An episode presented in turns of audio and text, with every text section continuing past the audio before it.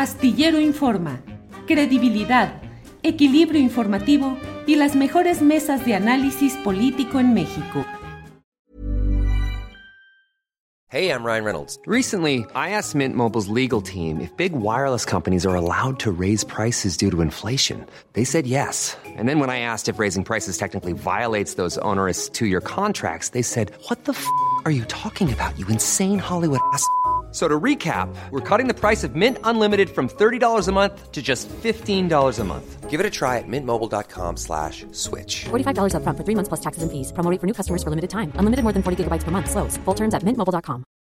Millions of people have lost weight with personalized plans from Noom. Like Evan, who can't stand salads and still lost 50 pounds. Salads generally for most people are the easy button, right? For me, that wasn't an option. I never really was a salad guy. That's just not who I am. But Noom worked for me. Get your personalized plan today at Noom.com.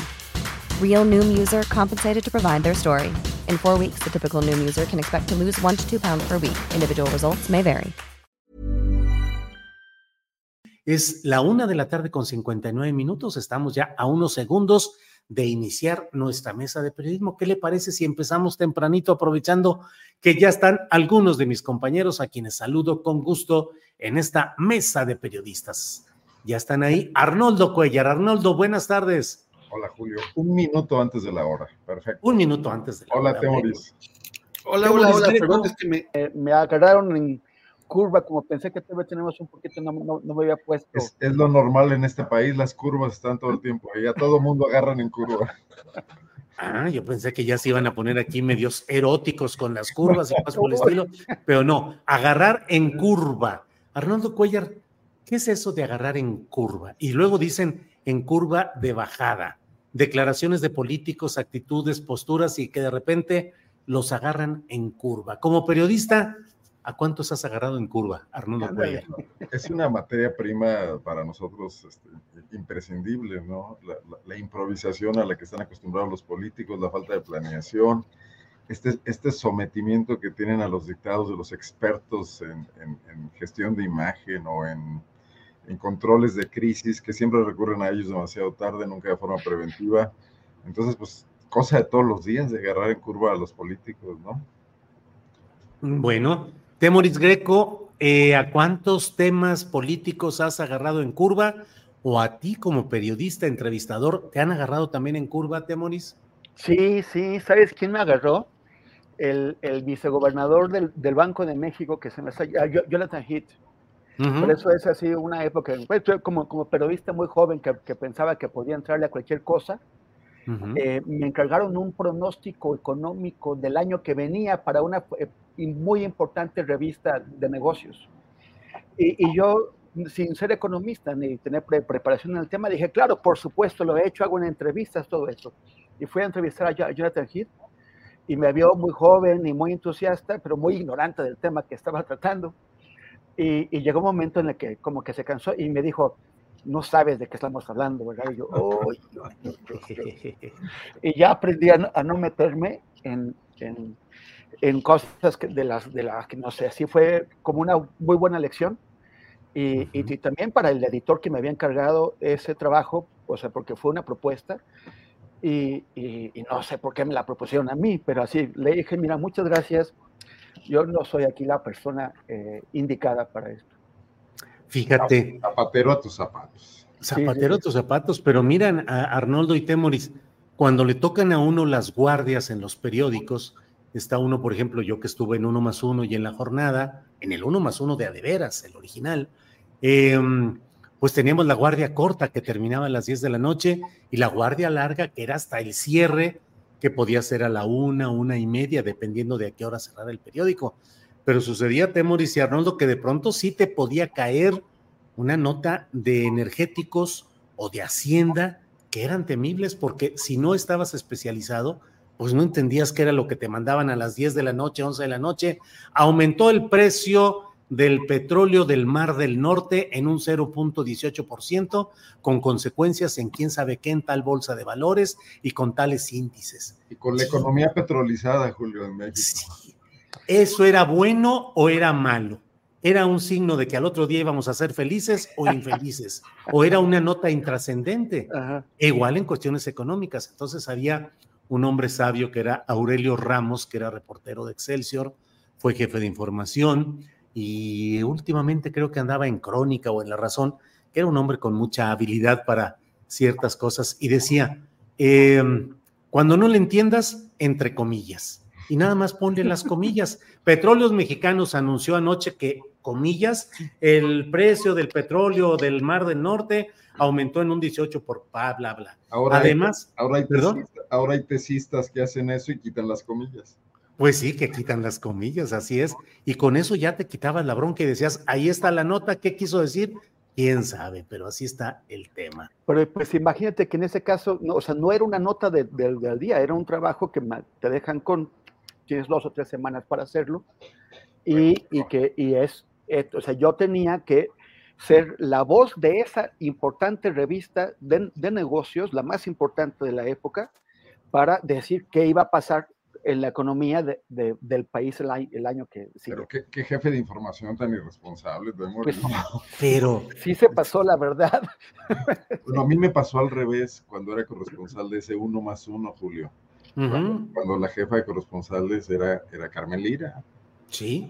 Y había ahí un cuate que no voy a recordarme su nombre, que era muy buena onda y que era con el que lidiábamos los corresponsales de, la provincia y un día me manda una serie de preguntas y me dice, va David Gustavo Gutiérrez a Guanajuato, pregúntale esto y esto y esto y esto, y ya anotando todas las preguntas, dijo, sobre el tema de Nicaragua y el envío de fertilizantes y el pacto que hizo López Portillo, etc.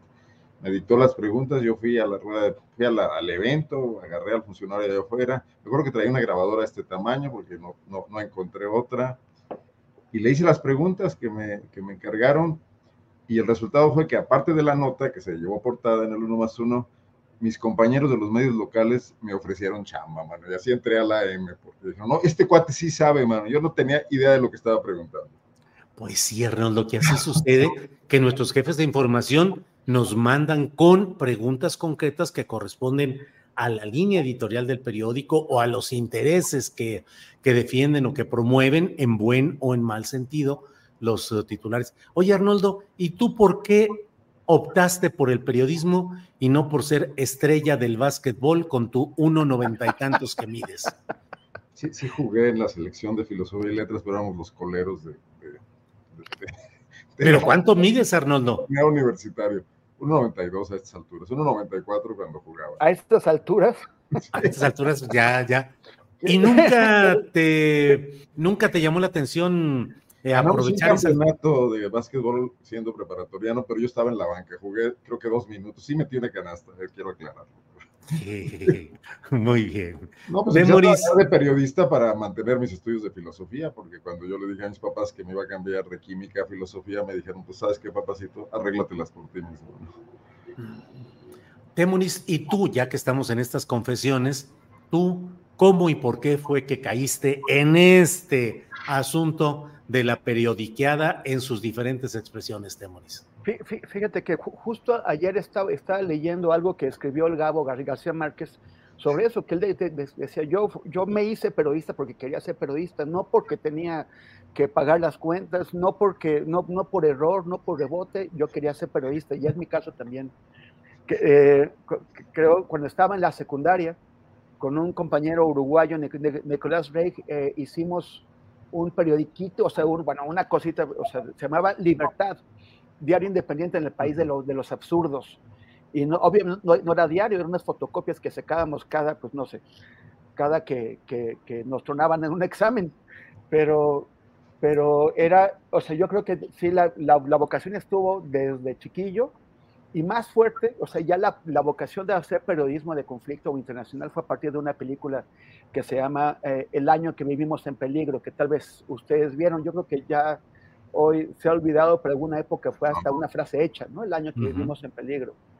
Y, y, y es sobre un, un, periodista joven australiano que de pronto cae en, en, una, en un contexto muy violento en Indonesia. De, de una, gran película Sí, gran, gran película. Una jovencísima Sigourney Weaver, Temoris. Ándale, sí, seguro. Y, y, este, y este, pero este, Ya pónganse serios, eh, ya llegó Arturo. Este, este, sí, sí, perdón. este actual australiano que es bastante, que está bastante locuaz y fascista y, y, fanático religioso de ojos azules grandotes, pero en aquel tiempo era muy un joven gran actor. Sí, este, es, es, este... El, el, que hizo Mad Max, luego. Y, eso, pero, Mel Gibson. Mel Gibson, este. y, todavía funciona. Y, sobre este, y por cierto, si les interesa, eh, eso se lo recomendé a, a los alumnos del, del, taller que di hace poco, hay un, hay un documental que se llama El, el Acto de Matar, que, que, se puede ver si quien, quien, quien tenga streaming. Y es, este, es un documental sobre ese mismo contexto, pero ahora sí en documental, sobre qué es lo que pasó con los, con los, con los genocidas de hace 60 años, y pues se volvieron héroes. Hoy son eh, como héroes olvidados, pero son héroes orgullosos de las masacres que cometieron. Es, es interesantísimo ese documental, muy, muy fuerte. Bien, Temoris. Damos la bienvenida a Arturo Rodríguez. Arturo, buenas tardes. Buenas tardes, perdón, es que me había muteado para no interrumpir la disertación del colega Temoris. Estábamos echando relajo en lo que llegabas, porque tú sí vas a poner los temas serios y los puntos. no, ya se acabó la diversión.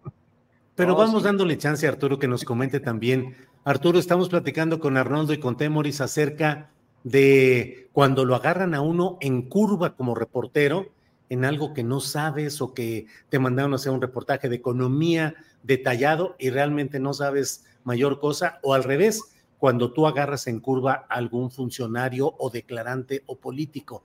Arturo Rodríguez, ¿has agarrado en curva a alguien así gachamente o te han agarrado a ti en curva periodísticamente fuerte, Arturo? Pues sí, sobre todo con temas de economía, yo, yo soy muy cuidadoso de nunca, pues tratar de no opinar demasiado en, en cuanto a, la materia económica, porque honestamente no le sé, o sea, este, a veces, eh, sobre todo en, una, en un escenario tan polarizado, eh, yo creo que hemos de coincidir en que a veces nos ponen datos o se eh, expresan de una manera algunos datos que parecen gravísimos y luego eh, cuando alguien que sí le sabe los interpreta, eh, pues resulta que no son tan graves, ¿no? Eh, o viceversa. Entonces, este, yo trato de ser muy cuidadoso, por ejemplo, en temas de economía, en temas deportivos, yo nunca he sido fanático de la industria del entretenimiento deportivo. Y, este, y entonces, pues tampoco soy alguien que sepa mucho de marcadores ni de figuras del, del deporte. Y, y, así en varios temas. Entonces, si me mandan a uno de esos, pues lo más probable es que acabe echando malas, con una carta aclaratoria. Bueno, sí, de por sí, es lo que supone que sí sé. Bueno, sí, de por sí, imagínate. A ver, pero en este país ni los economistas saben de economía, pues ningún pronóstico sale, ¿no? Ahora sí ya se puso sabroso aquí el asunto, a ver. Eso es porque le sale lo comunista. trae el virus, trae el virus. Trae el virus, ya me lo inocularon, Arnoldo. Oye, Arnoldo, oye, eh. Arnoldo, te acaban de bautizar el gigante del Bajío aquí en el chat. Sí, ya, nos, está, nos está yendo bien eh, hasta eso, más o menos. Sí, sí, sí, hasta eso, hasta eso con él. Oye, Arnoldo. Eh, vamos a hablar de los temas serios. Sí, sí, ya que llegó Arturo, vamos a hablar de los temas serios. Vamos a empezar con Temoris. Temoris, ¿cómo vas viendo eh, la evolución del proceso de infección comunista de México? ¿Crees que sigue pegando ese título y ese escándalo de los libros comunistas. ¿Cómo ves eh, lo que hasta ahora, hoy inician las, eh, las conferencias vespertinas en las cuales los eh, participantes en este proceso de los libros de texto gratuitos van a explicar cómo va caminando todo, pero cómo has visto ese proceso pues, de los libros comunistas? Pues mira, yo justamente estaba aquí, estaba marcando el, el piso, la parte del departamento que no quiero que nos quiten porque como ya van a, a, a, repartir to, todas las casas y, y, a, todos nos van a quitar las propiedades, eh, bueno, pues entonces ya, ya, ya, dije, bueno, yo sí comparto eh, donde vivo con, con, quien manden estos comunistas, pero eh, yo, yo me quedo con la sección del, del, escritorio y el librero para poder seguir haciendo las transmisiones. de Astillero Informa. Este, es, es, una locura, ¿no? O sea, estos argumentos del virus comunista, pues, pues o sea, son extraídos de la, de, de, de, la Guerra Fría. Es increíble que, o sea, yo, yo creo que demuestra mucho, por ejemplo, en el caso, o sea, si la Unión Nacional de Padres de, de Familia, que sigue viviendo en la Guerra Fría, es más, tal, tal vez sigue viviendo en el porfirismo, o sea, fue creada en 1917 para oponerse al artículo tercero de la Constitución porque, porque, ah, porque dice que la educación es laica y ellos no quieren eso. Eh, si, si, ellos eh, siguen pensando en el comunismo, bueno, es normal, o sea, es el yunque, siguen atrapados en esa historia. Pero que Salinas Pliego, que, que pone a, que sí literalmente un Twitter de Javier Alatorre, a, a, decir que el virus comunista y que, viene ya encima de, nosotros y que los pobres niños se van a hacer comunistas porque, porque leen los libros de texto, pues sí está, sí demuestra mucho de lo que Salinas Priego cree de su, de su audiencia. O sea, qué, qué, qué es lo que se imagina que, que o sea, que, que puede manipular y, y, decirle cualquier cosa al público que, que ve TV Azteca, que ve sus, sus, noticieros y que se lo van a creer, que, que se lo van a comprar. O sea, se, vol, volvemos a esto, a este no entienden que no, que no, que no entienden de una, de una élite social, política y, económica que está profundamente alejada y, y, en ignorancia sobre lo que piensa la mayoría de la gente y su grado de preparación. Cuando inventaban estos cuentos del comunismo, eh, justamente estaba checando datos para, para un post que, que, que hice en, en, en, redes sociales, en mis redes, el, el, la, la, el analfabetismo eh, era de, de 25%, la, la, tres, tres, eh, la, la, cuarta parte del país era analfabeta, pero la gente en realidad que, que había acabado la primaria era menos del 25%. O sea, en los, en, en el, e, esos son datos de 1970. Y, y, y, solamente había una manera de informarse, que era Saludowski, que, que, que era el Canal 2 lo que Saludowski decía era la verdad. Y cuando Saludowski, que ya en sus últimos años intentó redimirse después de todo el daño que hizo, cuando, cuando Saludowski decía algo, esa era la verdad. No había más canales, la prensa también era oficialista, pero, pero al final de cuentas la leía muy poca gente. Y, y, por supuesto no había internet, no había YouTube, no, no, no había los blogs, no, no había todas esas alternativas que hay ahora. Salinas Pliego, y, y eso es una experiencia propia, me enviaron a cubrir, no, no, sé si fue en diciembre del 94 o en enero del 95, un evento que él hizo, eh, él estudió en Estados Unidos un máster eh, en, en, en, administración de negocios. Y no, no sé por qué la mayor parte de, de sus compañeros eran asiáticos eran, creo que de Taiwán, pero bueno, en todo caso eran asiáticos. Y uh -huh. e hizo un evento, los, los, los, trajo a todos, los agasajó y, les, y lo, lo que quería era presumirles el, el, nuevo juguete que tenía, que acababa de comprar, tele, Televisión Azteca, que le había comprado al Estado mexicano, pues ya, ya sabemos eh, la forma en que se, en que se privatizaban las, las cosas. Uh -huh. Y él les, les, les dijo que les mostró las, las estadísticas de en cómo se informa la gente en México.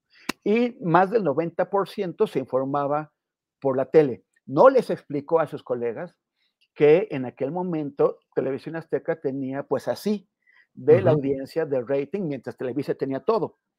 Lo, nada más les, les, les, contó que era la, la tele y les dijo, yo les digo a los mexicanos qué es lo que tienen que pensar. Él sigue pensando que, que, es eso y, y no, no, se ha dado cuenta de que los tiempos han cambiado. Bien, Temoris. Arnoldo Cuellar, ¿qué opinas de este tema de la inoculación del virus del comunismo en el cuerpo nacional? Arnoldo Cuellar. Yo creo que el tema de los libros de texto es bastante más trascendente que, que la discusión ideologizada y politizada que estamos viviendo, ¿no? Y que me parece totalmente una, una distracción donde se están juntando demasiadas cosas.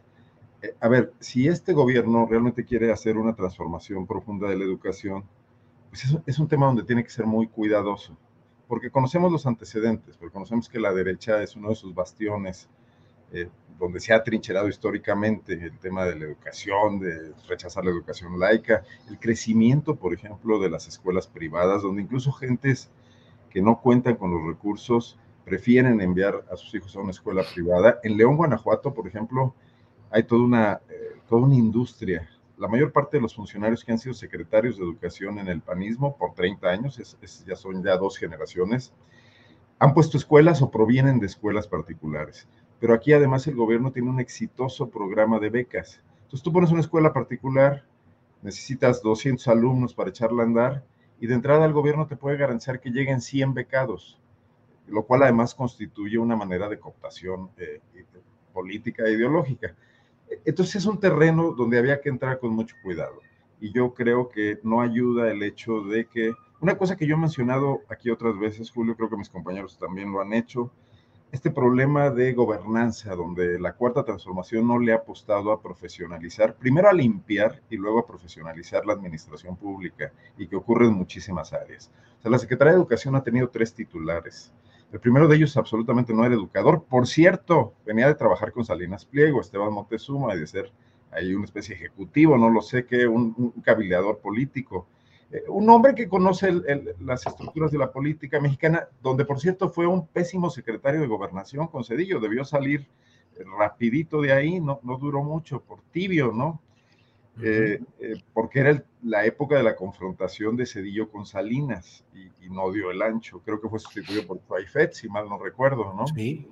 Eh, después siguió la maestra Delfina, que si bien es maestra, estaba ocupada básicamente en su proyecto político del Estado de México y, y donde pasó prácticamente surfeando por la titularidad de la Secretaría de Educación.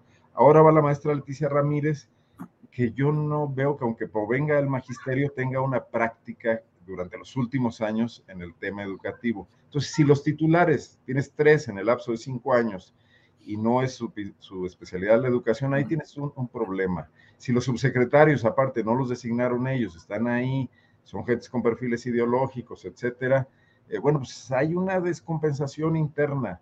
Y si aparte le apuestas eh, a un poco al tema del cambio profundo, ideológico, eso te da un caldo de, situaciones donde pasan cosas como esta, como lo que pasó, que sí es una falla grave, me parece, que es haberse, lo leo en varias partes, no lo tengo claro, pero haberse brincado procedimientos que son necesarios, marcados por norma para, para sacar los libros, ¿no? Un primer tema. Un segundo tema puede ser que tienen errores. Aquí un periódico en León, el AM, hizo un análisis, excepción a leer un libro de texto, cosa que yo no he hecho, y encontraron doscientos y tantos errores en un libro. La mayor parte de ellos son ortográficos, son, gramaticales, son, digamos, errores menores corregibles por un buen editor, un buen corrector. Incluyeron, por ejemplo, cosa que es muy rara, el lenguaje incluyente como error, que ya es una postura ideológica, pero no vi que en ese libro encontraran un solo tema de gran trascendencia, de gran impacto, una equivocación mayúscula, ¿no? El tercer tema es eh, las fallas pedagógicas, que sí, sí pueden ser muy delicadas. He, leído artículos de matemáticos expertos, Renato Iturriaga, que trabaja aquí en el Centro de Investigaciones de Matemáticas del CONACIT, eh, y, muestran claramente debilidades en el tema de la enseñanza matemática, particularmente en los primeros, en los libros de los primeros años. Bueno, yo creo que la 4T y el gobierno de Andrés Manuel López Obrador no podía darse el lujo de cometer errores en un tema que ya sabían ellos de antemano. Y si no quisieron eh, eh, preverlo u observarlo, también allí hay un grave asunto de soberbia, donde iban a entrar a terrenos de confrontación grave, ya no solamente con la oposición, creo que la oposición ha sido la última en subirse al tema, la oposición política y partidista, sino con núcleos duros de la derecha que sí se atrincheran mucho en el tema familiar, la Iglesia Católica, que históricamente han sido detractores de la educación laica en México, ¿no? Entonces, por los dos lados hay problemas y, se convierte en una batalla ideológica y entonces lo que estamos dejando de lado es la sustancia.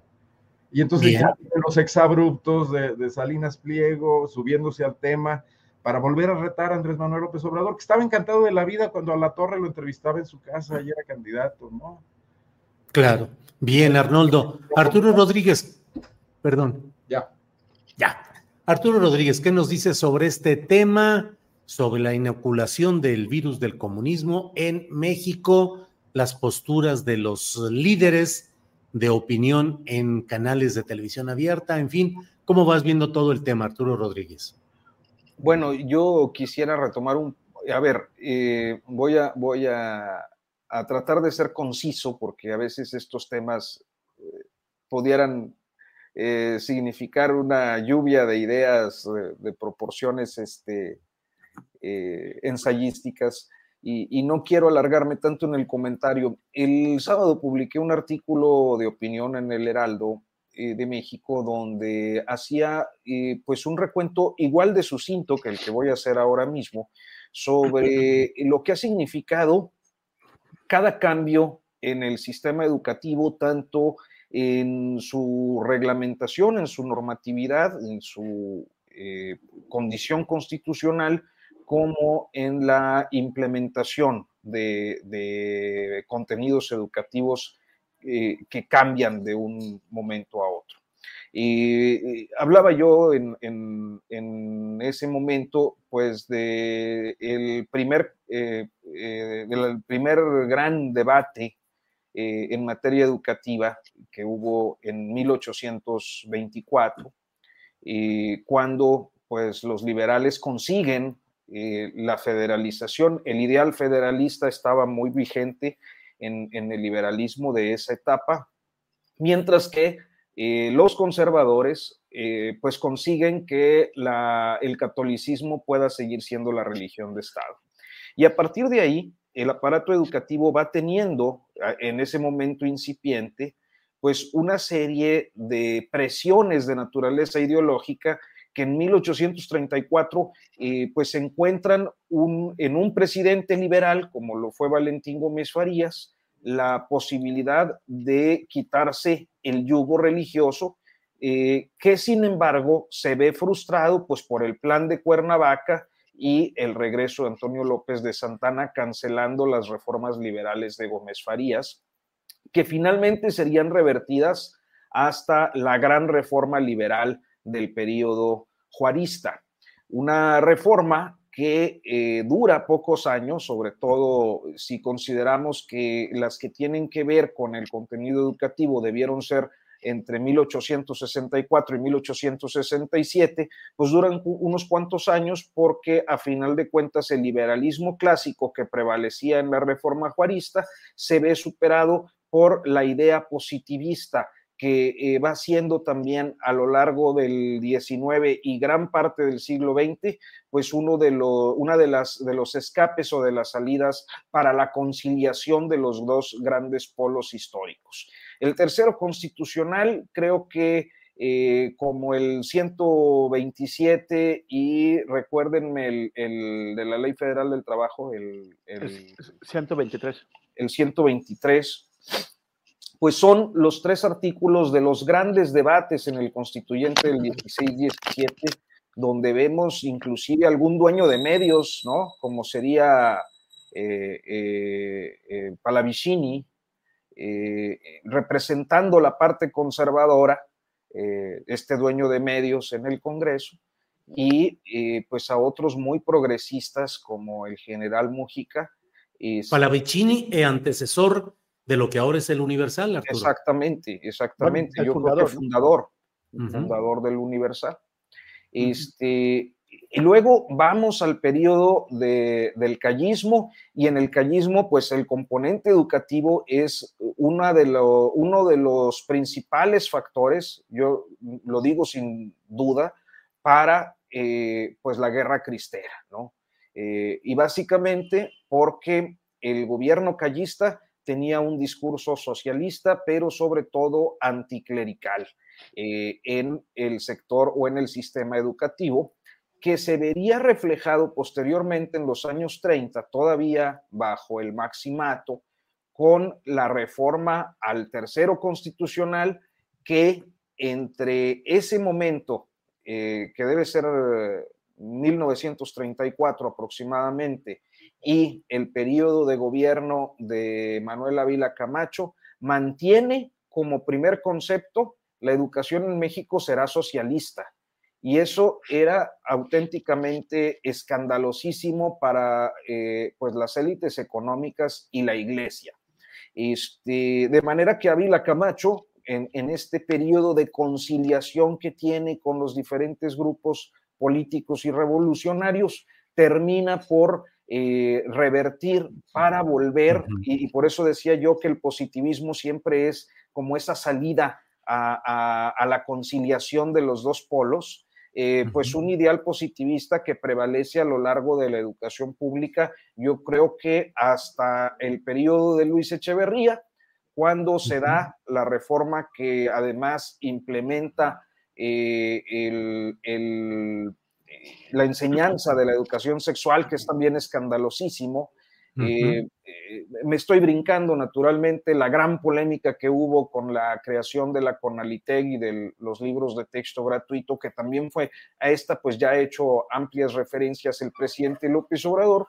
Y desde Salinas hasta este momento podemos contar aproximadamente 30 años en los que los choques han sido frecuentes y han sido parte de un eh, encontronazo permanente de dos posiciones ideológicas, una más próxima al pensamiento social, que no diría yo socialista, ni mucho menos diría yo comunista, y otra pues más próxima al interés, eh, sobre todo económico, eh, que ciertamente prevalece por ahí el, ingrediente religioso y moralizante, pero que son reformas eh, inminentemente de naturaleza económica las que vimos tanto con Calderón como con Peña Nieto. Entonces, bueno, Bien. Hago, hago nada más para cerrar, Julio, este, diría que me parece que en, esta eh, idea de una historia que nos ha confrontado permanentemente, eh, volvemos a ponerle atención a un debate de naturaleza ideológica que es falso, como el que plantea, eh, pues sí, Salinas Pliego, sus eh, empleados y algún sector de las oposiciones, pero que nos está llevando a perder de vista la voz de los expertos en un tema que es fundamental y que no veo yo en la discusión, que es el cambio en el, eh, en la forma de enseñanza. O sea, no estoy diciendo que sea bueno o malo. Lo que estoy diciendo es que en realidad no sabemos porque no tenemos acceso a todos los contenidos, pero aunque lo tuviéramos, yo creo que ni periodistas ni políticos estaríamos en las capacidades para poder decir si ese es el contenido correcto o no. O sea, hay pedagogos, hay gente que puede aportar de una manera clara, contundente y, basada en el razonamiento y en, la ciencia lo que más conviene al modelo educativo y es lo que no está en el debate. Bien, Arturo. Eh, déjenme proponer otro tema. Para ello quiero recurrir a un videíto que dura 50 segundos de lo que ha dicho hoy el presidente de la República respecto a que va a denunciar ante la judicatura, ante el Consejo de la Judicatura, al juez que lo ha silenciado respecto al tema de Xochitl Galvez y otros ingredientes. Sale este videíto y regresamos con Arnoldo Cuellar. Estamos viendo cómo me quieren silenciar. Un juez que habla, ¿cuál es la expresión que encomillaste? Con malicia efectiva. Le voy a contestar al juez Eh, sí, por escrito. Porque la malicia efectiva. How would you like to look five years younger? In a clinical study, people that had volume added with Juvederm Voluma XC in the cheeks perceived themselves as looking five years younger at six months after treatment. Look younger, feel like you. Add volume for lift and contour in the cheeks with Juvederm Voluma XC. Reverse signs of aging by adding volume to smooth laugh lines with Juvederm Volure XC. For important safety information and to find a licensed specialist, visit juvederm.com. That's J U V E D E R M.com. Not for people with severe allergic reactions, allergies to lidocaine, or the proteins used in Juvederm. Common side effects include injection site redness, swelling, pain, tenderness, firmness, lumps, bumps, bruising, discoloration, or itching. There's a risk of unintentional injection into a blood vessel, which can cause vision abnormalities, blindness, stroke, temporary scabs, or scarring. Talk to a licensed specialist to find out if it's right for you. Hiring for your small business? If you're not looking for professionals on LinkedIn, you're looking in the wrong place. That's like looking for your car keys in a fish tank. LinkedIn helps you hire professionals you can't find anywhere else, even those who aren't actively searching for a new job but might be open to the perfect role. In a given month, over 70% of LinkedIn users don't even visit other leading job sites. So start looking in the right place. With LinkedIn, you can hire professionals like a professional. Post your free job on linkedin.com slash people today. Es de su parte. Y eh, le voy a enviar también formalmente un escrito al Consejo de la Judicatura en contra del juez por todos sus antecedentes y por su actuación sectaria, ilegal e injusta, además politiquera. Hoy o mañana tengo un plazo, me dio un plazo, ¿no? 48 horas. Entonces es una oportunidad. Arnoldo Cuellar, este tema. Tu micrófono. Creo que en el turno va Temoris y yo no quiero agandallarme. Ah, perdón, bueno. Temoris, adelante, por favor, Temoris, antes de que haya aquí conflicto intermesa. Temoris. Mira, yo, yo creo que hay, hay, varios niveles de, de, esa discusión. Uno, uno es que el presidente efectivamente ha hecho de su investidura y de los privilegios de la investidura un ariete político contra sus rivales. O sea, a mí me parece que no tendría que estar hablando de Xochitl, ni de Krill, ni de nada, porque el presidente tiene que estar por encima de la lucha política, tiene que ser neutral y representar a la totalidad de la población, a los mexicanos y las mexicanas de un lado, del otro, de arriba, abajo, todo así.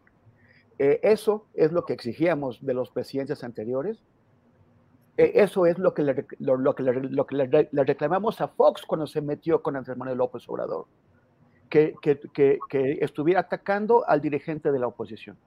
Entonces tenemos, tendríamos que ser congruentes y exigirlo también ahora.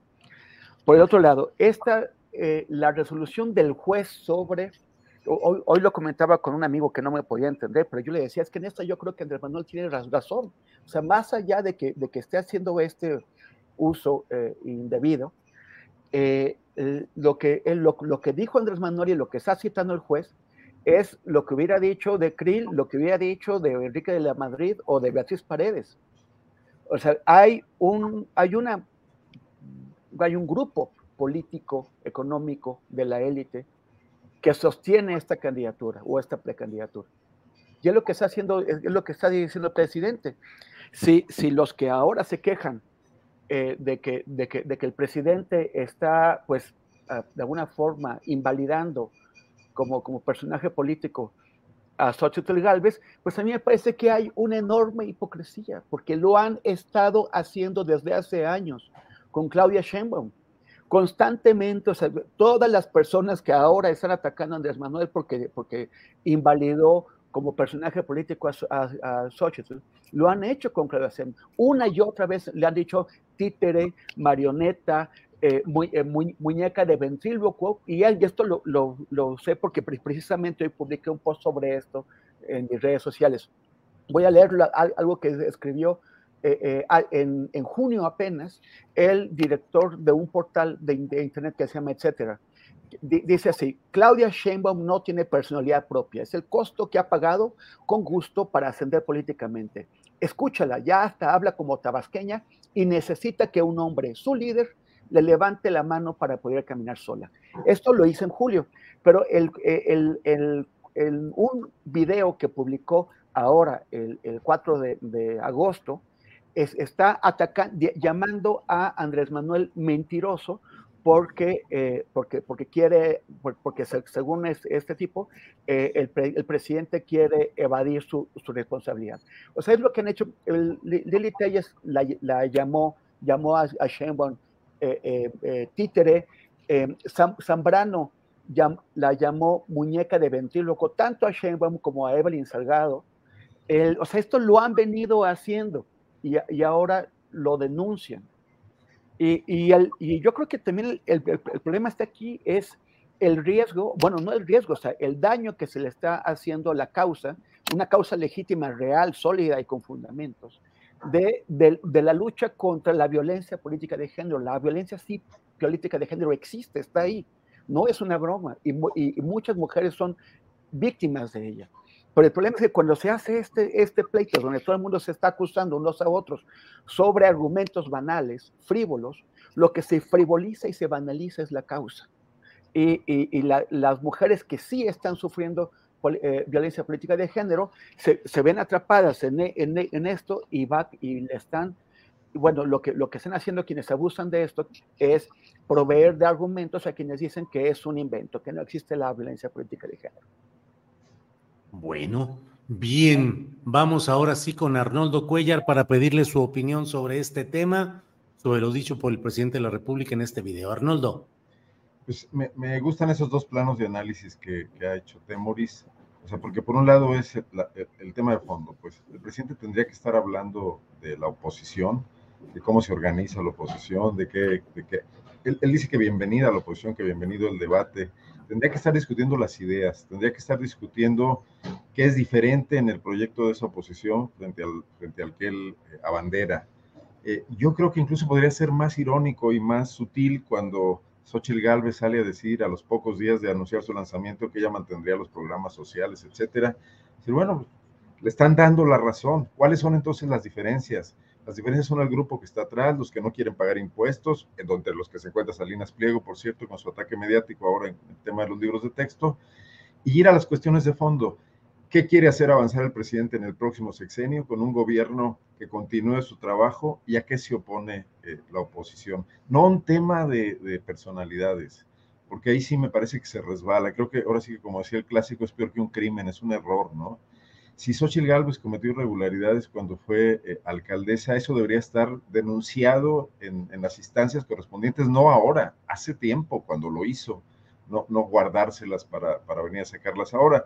Eh, me parece que además le ha dado gasolina al proyecto muy bien maquinado por el grupo de empresarios intelectuales eh, orgánicos y periodistas que está detrás de la invención de una candidatura creíble para la oposición ante, ante el fracaso que habían tenido en, en meterse a, la batalla ¿no? Con, de forma eficiente.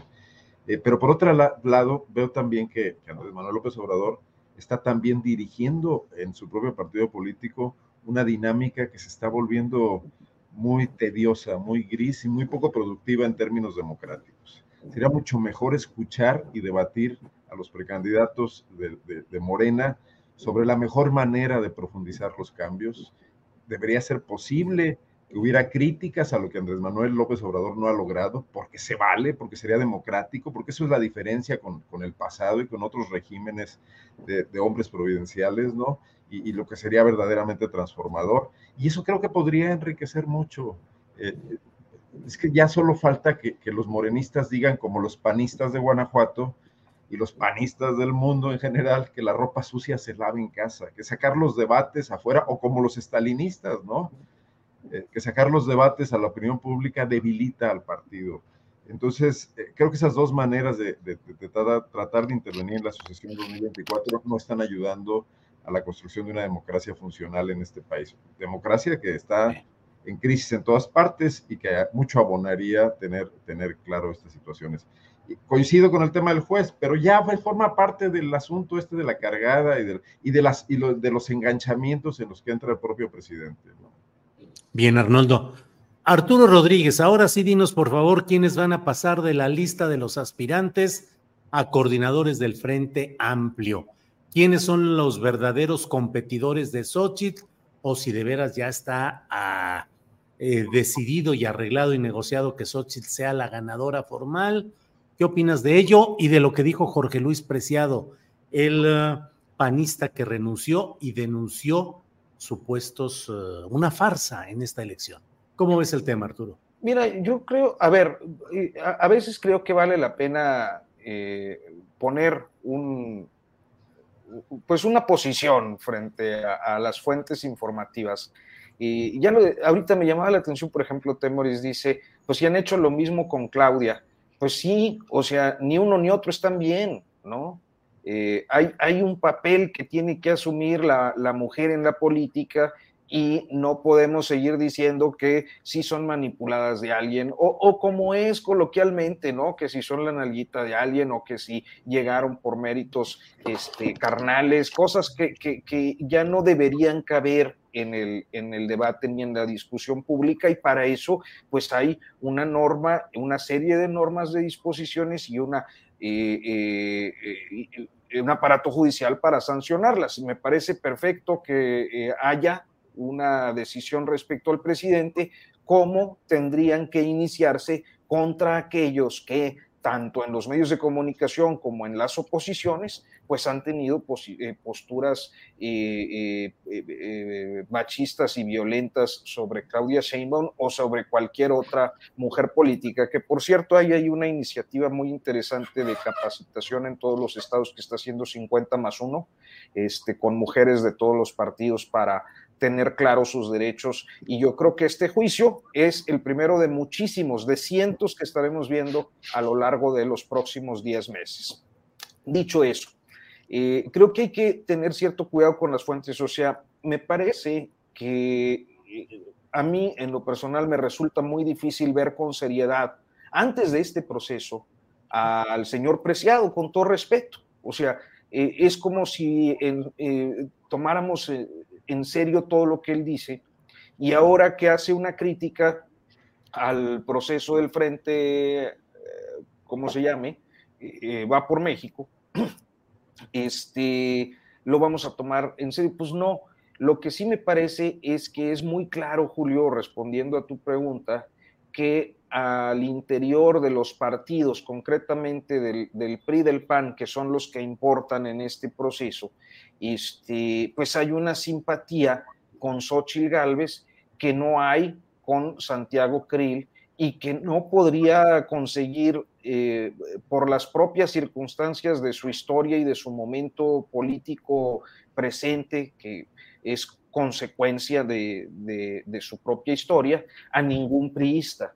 Entonces, tendríamos que resolverlo así, o sea, a lo mejor alguno o dos priistas de Patiños una disputa entre Xochitl Galvez y Santiago Krill, eh, donde me parece que Xochitl Galvez en ese sector de la población que simpatiza o con las oposiciones o que no simpatiza con el presidente López Obrador o con las ofertas políticas que de su proyecto surgen, este, pues la mejor posicionada es Xochitl. Eso es lo que yo percibo eh, en este momento. Bien, Arturo. Arnoldo, Xochitl, la ganadora predeterminada, ¿hay competencia? ¿Cómo la ves? Temoris. Ah, otra vez con Temoris Greco. Bueno, ¿de qué se trata? ¿Es bronca ya con Temoris o eso qué onda? Es, eso es eh, cancelación, te está funando el señor Astillero. Ya, funadísimo. Ya Arnoldo nomás le hace así. Soy tu el de abajo. De, de, de, Gracias, gracias, gracias. El defensor de las audiencias Eh, astilladas. por, eso, por eso es el gigante del Bajío. Así es, así es. Temoris parece así como, como de cantante eso, ¿no? El, el gigante del Bajío. que leyó, leyó Julio los libros de texto y la parte de aritmética y del orden y eso no viene muy bien. No se, se Viene confundió. medio- Temoris, por favor, salva esta, este episodio desagradable de mis errores y dinos qué opinas de este punto de quién va a ganar en este proceso interno, que además ya nombraron un observatorio ciudadano o algo así para que garantice que las cosas se hagan bien en este proceso. Temoris. Pues yo creo que está, está haciendo agua por muchos lados, ¿no? Incluso lo están diciendo hasta gente eh, muy, muy, muy, de la oposición. Estaba eh, le- leyendo a, Lo- a López Dóriga y di- di- di- dice que la alianza opositora está, se, está quebrando, es el título de, un- de su columna.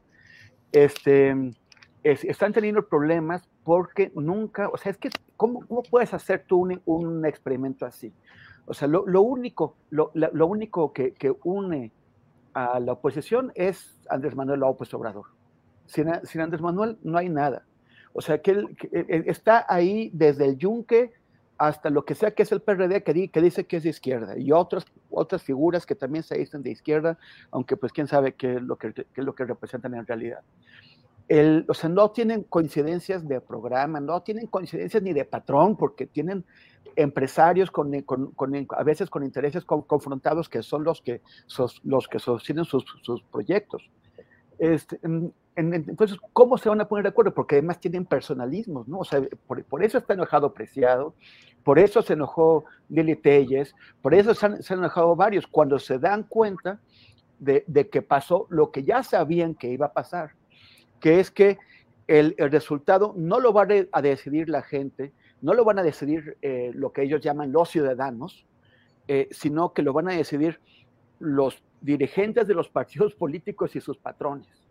O sea, ya Claudio X decidió impulsar a, a, Xochitl, el PAN quiere que vaya Krill, eh, el PRI está entre, entre de la Madrid y, y, Paredes, y entonces son las estructuras de los partidos. Quien no tiene, y, esto ya lo hemos advertido desde que se definió el procedimiento aquí mismo, en este programa, quien no tenga detrás de sí las estructuras de los partidos o las estructuras que tiene Claudio, X en su apoyo, realmente no tenía oportunidad. Y, ahora es, o sea, lo, lo primero es meter tantas firmas como, como se pueda. Ya lo dijo Xochitl, o sea, ya, ella va a pasar, se, sabe, a la, siguiente ronda. Pero ella, dice, bueno, ¿de dónde están saliendo todos estos eh, eh, candidatos con sus firmas que ya también parece que van a pasar si yo no los he visto en la calle eh, recogiendo firmas? Eso es porque tienen estructuras, porque el piso no está parejo. Entonces, y, y esto va a seguir provocando rupturas va a seguir provocando que haya gente descontenta. Y, el problema es que los, líderes de los partidos y Claudia X no tienen todos los hilos en la mano. Ellos quisieran tener los, hilos para que, pues para poder remendar los, los daños mediante acuerdos entre ellos. Mira, mira, sí te pegamos aquí, pero te vamos a dar esto. Mucha gente de eso que se llama sociedad civil, que es lo que están intentando meter para simular como hacen con el PRD, que, son, que, representan a la sociedad en su conjunto, que es un amplio espectro, que es un frente amplio, mucha gente se va a decepcionar eh, de lo que ya sabíamos todos desde el principio que iba a pasar. Los dueños del tablero no van a dejar que cualquiera juegue como quiera jugar. Ellos deciden quién juega y bajo qué reglas. Bien, Temoris. Ahora sí, Arnoldo Cuellar, por favor, tu reflexión. Eh, bueno, no sé si ya les, les comenté aquí, porque luego mis olvidos son cada vez más este, frecuentes. El, el símil de Xochitl con la selección mexicana, con el fenómeno de la selección mexicana, ¿no? O sea, Televisa sabe muy bien cuando, eh, eh, cuando infla la selección nacional para el siguiente mundial, que no va a pasar nada en el cuarto partido nos vamos, pero que en el camino van a hacer mucho dinero, van a hacer muchos partidos en Estados Unidos, van a tener muchos anunciantes, etcétera, y esto está traducido en dinero. Y me parece que algo similar está pasando con Xochitl Galvez.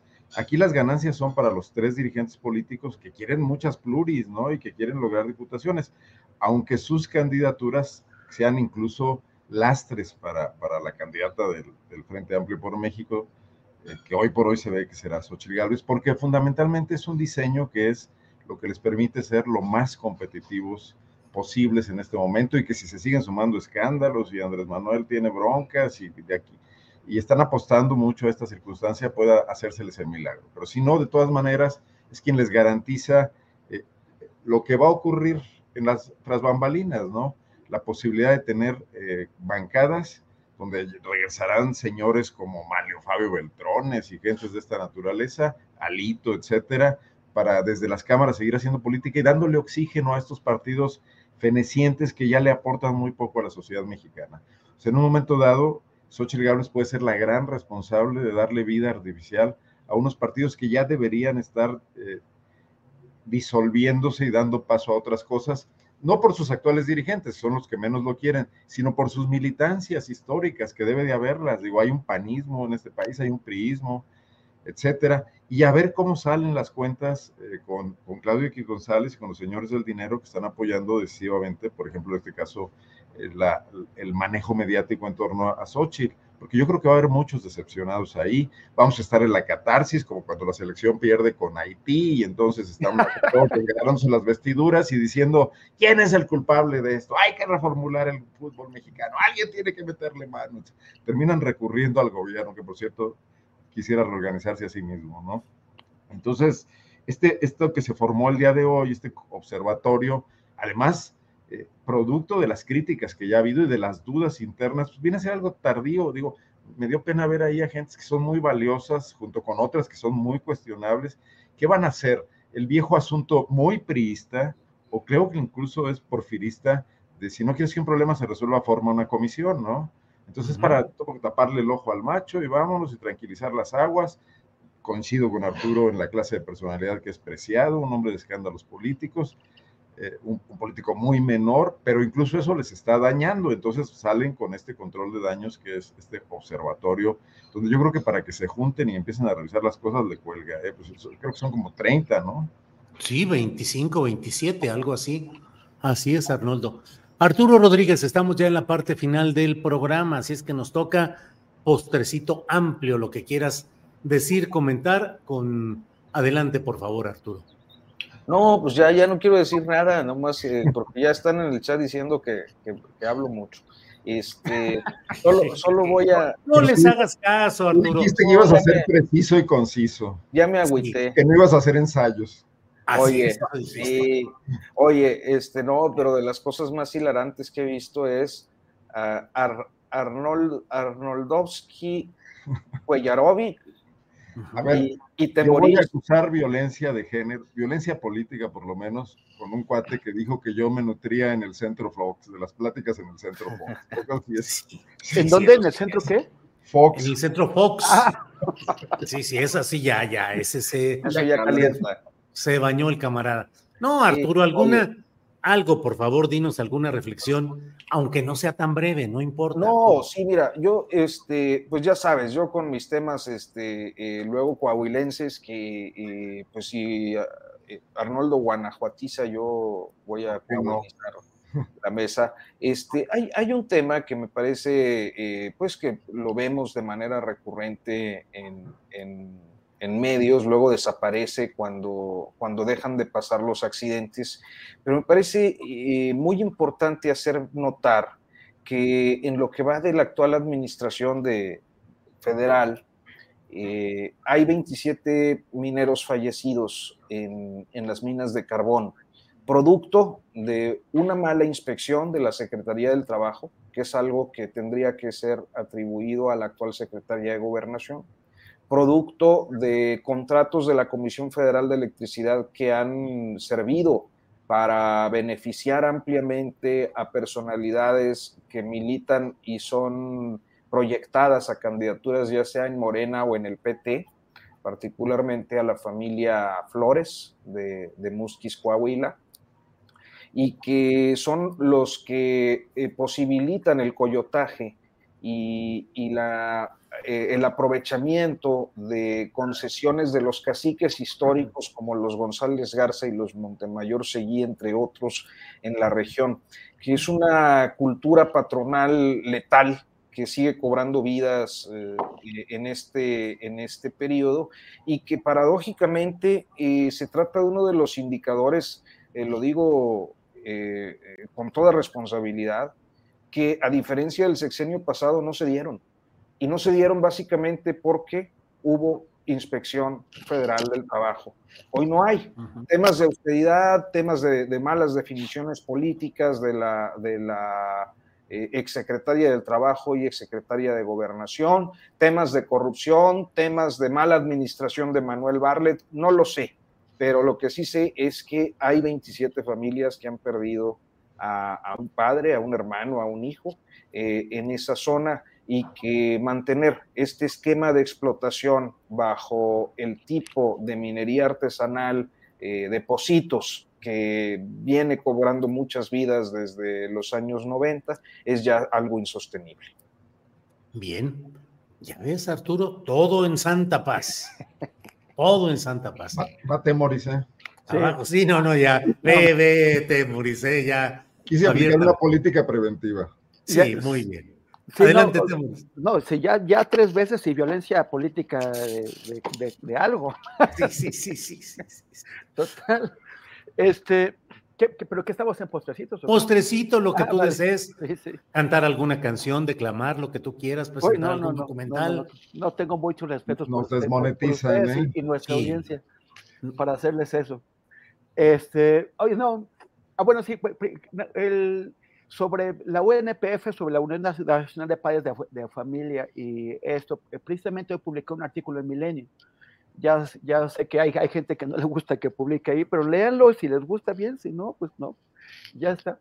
Este, pero, pero es precisamente sobre esta larga historia de, de, de, oposición, o sea, no, no, es, no es de hoy, no es de ayer. Siempre o sea, le, le, le, quemaron libros a, a, Calderón en León. ¿no? De eso nuestro querido Arnoldo es, debería tener fotos, si es que estuvo ahí. Pero, em, pero, pero, bueno, pero también quería recordar que la semana pasada, a fines de la, de la semana pasada, eh, un señor que ya de por sí está bastante locuaz, pues ahora está, se puso más locuaz que de costumbre, que es el, el pobre niño rico Ricardo Salinas Pliego.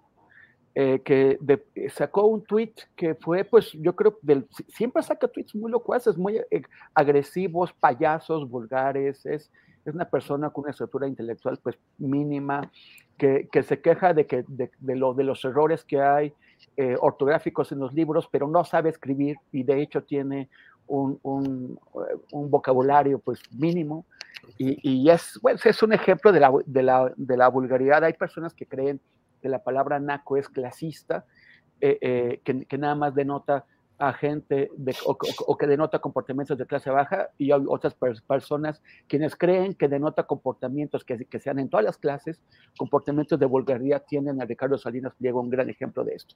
Y este tuit del que estoy hablando, te incluyeron Julio, incluyeron a un montón, o sea, fue un tuit muy loco en el que se dedicó a pelearse con todo el mundo, puso a toda la gente de la que se acordó que odia los, los puso ahí, toda la gente que lo ha criticado, que ha dicho algo de, sus tonterías, y yo creo que revela, además de estas carencias que tiene, de, una, unas, pues, o sea, eh, revela un, un, estado emocional muy, muy malo eh, y, una, una de desesperación pública que tiene que ver, imagino, con los malos resultados que está teniendo. O sea, su empresa ya ya exigieron de que en Estados Unidos sus acreedores, a los que no les pagan, o sea, el, señor no solamente, Ricardo Salinas Pliego, no solamente no paga impuestos en México, no, paga, no les paga a sus acreedores en Estados Unidos. Y por eso ya, ya exigieron que se declarara que, esté, que TV que está en quiebra en Washington, en Wall Street.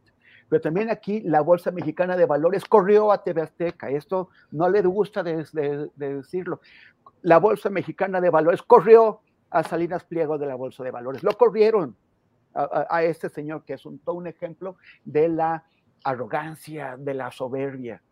Y además no quiere pagar impuestos, entonces hace, o sea, todo esto de lo, de, lo del comunismo puede, puede, puede ser visto desde la idea de que está intentando presionar al gobierno para que no le pague los, los impuestos que tiene que pagar. O sea, el tipo es, es, un desastre financiero, el que se precia y que intenta decir lo, lo, contrario. Entonces, pues bueno, le, le envié una, una, una, respuesta que, que, fue muy compartida. Hasta nuestros amigos de, de, Sin Censura lo comentaron en su, en su programa, no sin decir que no soy santo de, de su devoción, pero eh, les, les, les, les, pareció que la respuesta fue adecuada porque eh, pues verdaderamente hace falta poner en su lugar a, a Celinas Pliego y a veces hay que hacerlo en ese lugar donde le gusta ponerse en ridículo eh, solito, que son las redes sociales. Entonces, pues, pues, también si lo quieren ver está, como todo lo demás de lo que estaba hablando, en, en mis redes sociales, en Facebook y en, en Twitter. Gracias, Temoris. Para cerrar, por favor, Arnoldo Cuellar. Producto de mi larga y buena relación con el fiscal de Guanajuato, Carlos Amarripa, no puedo desaprovechar el tema de la detención de Uriel Carmona. Yo creo que el asunto de los fiscales autónomos en los estados ya es suficientemente grande en términos de, de, temas polémicos, de crisis, de incumplimientos, de impunidad que persiste, pese a que era un modelo que se nos vendía como la posibilidad de que la justicia, la procuración por lo menos de justicia de México, avanzara, se profundizara, como para no entrarle a la discusión en serio. O sea, tendría que ser un tema pues tan, tan profundo como el de la educación, libros de texto, etcétera, es la justicia, es uno de los grandes déficits de este país. Es uno de los temas a los que más se les ha metido mano en los últimos años, recursos, se han hecho cambios, se han hecho reformas y sigue sin producirse ninguna cuestión relevante. Al contrario, mientras el crimen organizado y el crimen de todo tipo se fortalece, crece y mantiene a los ciudadanos arrinconados, a los políticos, se apodera de espacios, ahí donde hay políticos cómplices y ahí donde no los hay también, porque de alguna manera los presionan, los obligan, los, o los hacen eh, arrinconarse y no actuar, ¿no? Las policías municipales de este país es un desastre y todo deriva de la impunidad, de que el sistema de justicia no logra que quienes cometen delitos los paguen, los purguen, estén en las cárceles, etcétera, y en cambio están inocentes. Y hoy teníamos ahí el tema de Israel Vallarta, o gente a los que no se les ha probado de ninguna manera su culpabilidad, ¿no? Entonces, me parece que ahí hay un enorme asunto donde está quedando a deber, pues quienes han sido los promotores de estos cambios. Estos cambios ocurrieron desde la academia y desde las organizaciones no gubernamentales que han bajado muchos recursos de programas del extranjero para analizar y repensar y diagnosticar cuál es el tema con la eh, Procuración y la Administración de Justicia en México, el tema con la impunidad, que han sugerido cosas que en un momento dado han sido compradas por los congresos, por los gobiernos, para tratar un poco de bajarle la presión al tema y de implementarlas legalmente, y luego no se evalúan, no funcionan y ahí se quedan eh, provocando males mayores a los que pretendían solucionar, ¿no? Entonces, ahí lo dejo nada más el tema. Los fiscales autónomos es algo que tiene que ser revisado a profundidad están en todos los estados del país y están en el gobierno federal, donde tampoco funciona. Pues Arnoldo Temoris Arturo, no salí con bien de esta mesa en la que iniciamos hablando de cómo lo agarran a uno de curva de bajada, porque varias veces me equivoqué aquí con las señales viales que Arnoldo Cuellar tuvo a bien darme para saber cuál era el orden de las preguntas, pero hemos llegado a buen fin. Arturo, muchas gracias y buenas tardes. Es que, no ha sido por nuestro desorden esta vez. Sí, no, no, esta vez no. Es que así le hacía Arturo, digo, Arnoldo en el básquet, así así. Sí, sí, Va para adentro. Así es. Arturo, gracias, buenas tardes. Un gusto, Julio, muchas gracias. Arnoldo Temoris, como siempre, un gusto coincidir. Hasta pronto. Arnoldo, gracias y buenas gracias, tardes. Julio, como siempre, nos vemos en ocho días y a la audiencia también y por su buen humor en el chat, por supuesto. Sí, señor. Temoris Greco, gracias y buenas tardes. gracias, gracias. y, yo, una invitación a seguirnos en nuestras redes. Cada uno tiene ahí sus arrobas. Este, yo soy arroba Temoris en Facebook, no, en Twitter y en Instagram y, Temoris. Algo así, facebook.com diagonal Temoris en el otro lugar. Gracias. Temoris. Y nos vemos en la vuelta como quieran. Gracias, Arnoldo Temoris Arturo. Hasta pronto. Para que te enteres del próximo noticiero, suscríbete y dale follow en Apple Spotify, Amazon Music, Google o donde sea que escuches podcast. Te invitamos a visitar nuestra página julioastillero.com.